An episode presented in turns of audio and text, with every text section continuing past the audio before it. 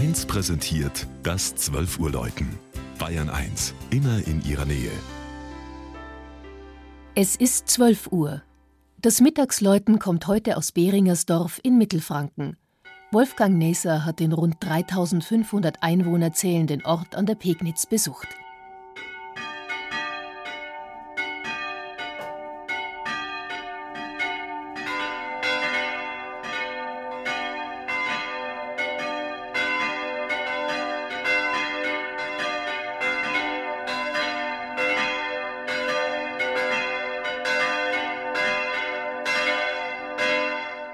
An der Goldenen Straße, der alten Handelsstraße von Nürnberg nach Prag, zwischen Seebalder Reichswald und den Ufern der Pegnitz, liegt Beringersdorf.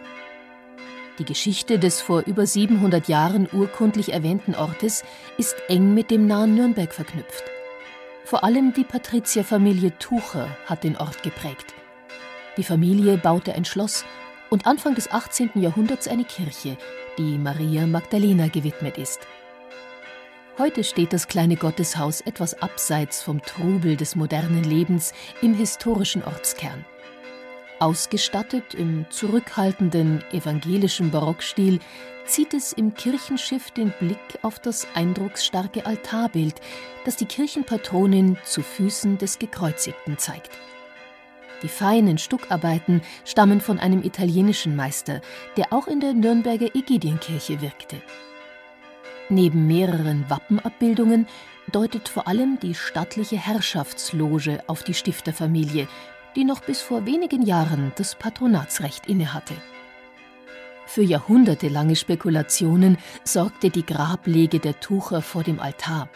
Dort, so erzählte man sich, sollte ein Schatz versteckt sein. Eine Öffnung der Gruft im letzten Jahrhundert brachte allerdings weder Gold noch Juwelen zutage.